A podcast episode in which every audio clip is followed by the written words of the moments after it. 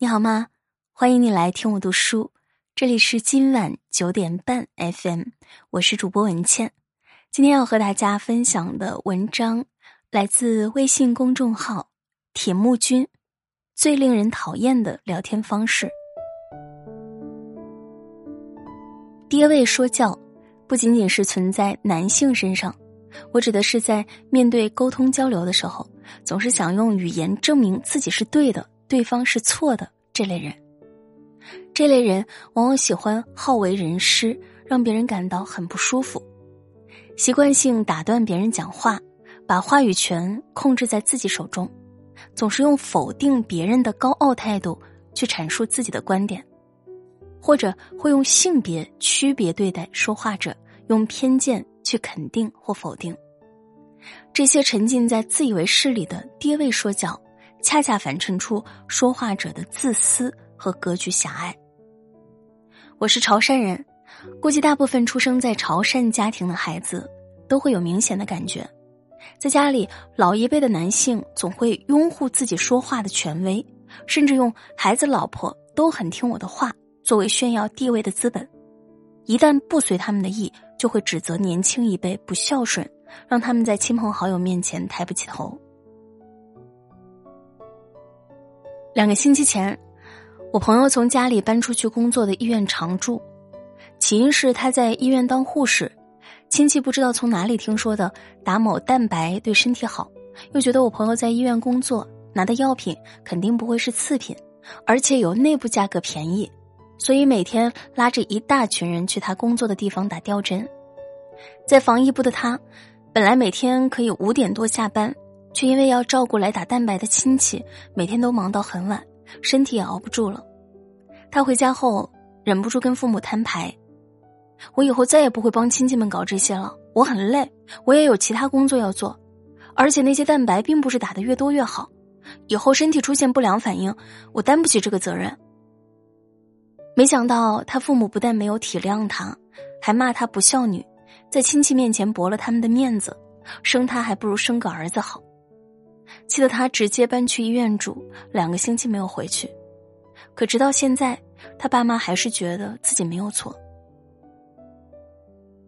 不难看出，习惯爹位说教的人，总是表现出更高的自信程度，以及更高的自我导向去跟别人沟通，始终会倾向于让自己处于谈话的主导地位。而面对这样爹位说教的情况，有的人选择忍受，有的人选择了反击。选择反击的人会据理力争，却直接被简单粗暴的扣上无理取闹、暴脾气、不孝顺、不懂事等标签。在亲密关系中，这样的沟通方式直接抹杀了双方之间更进一步的了解，甚至是最基本的尊重，造成双方关系的不和谐。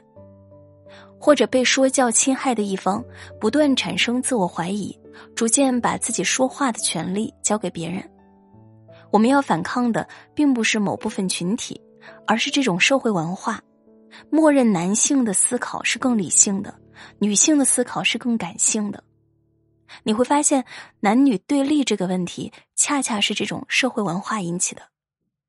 当女性真正说出些什么的时候，就容易被外界怀疑你又在打拳了，甚至想为女性说句话的男性也会被质疑或者遭受谩骂。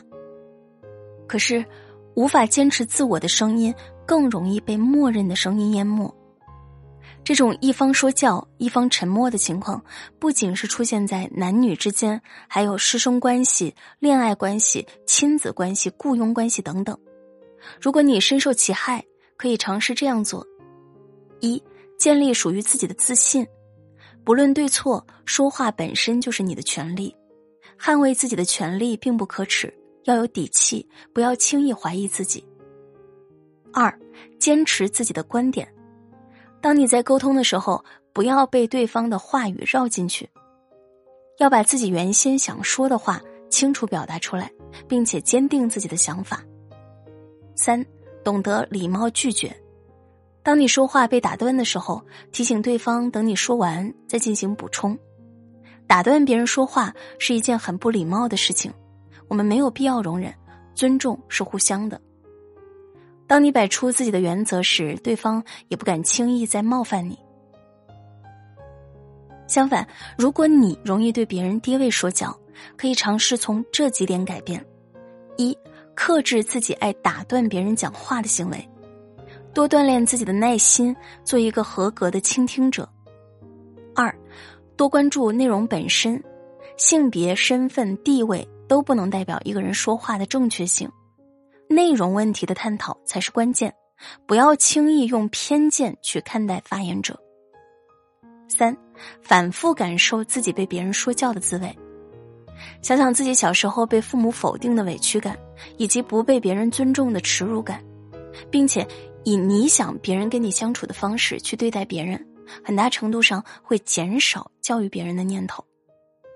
共情是最容易站在对方立场上想问题的方式。说到底，沟通为的是什么？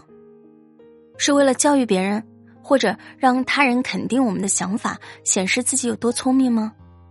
还是为了思想上的碰撞，互相兼容，彼此探讨，提升自己的认知呢？如果你希望是后者，在沟通之前，最好是放弃追求正确。任何观点都没有绝对的错误跟正确，不要轻视自以为错误的想法。交流不是博弈，生活不是辩论赛。我们想通过表达去抒发自己的情感，同时也需要用倾听去了解他人的世界。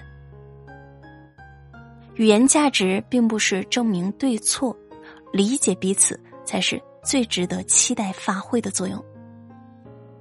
晚安，好梦。